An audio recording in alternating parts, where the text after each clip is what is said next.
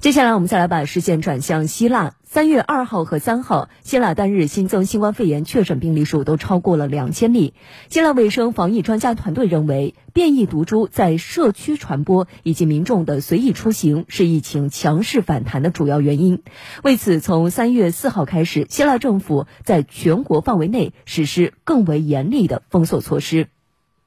希腊政府此次采取的一项新的关键措施，就是要求民众出行前不仅要发送手机短信申请，而且获得批准后也必须把活动范围限定在驻地周边两公里以内。记者当天下午在雅典从北郊驱车前往市区中心过程中，看到行驶在主要道路上的车辆和活动在道路两侧的人员已经较往日大为减少，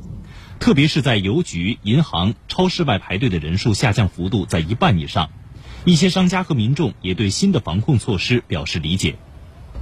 四号当天，希腊中部地区阳光明媚，气温继续回升。希腊警方特别集中力量，沿着雅典所在的阿提卡半岛的东西两条海滨，对违规情况进行大力度的检查和处罚。在雅典的闹市区，违规聚集情况仍有发生。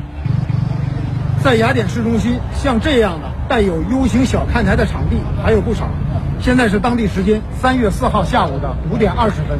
在这边正有一群年轻人聚在一起打板球，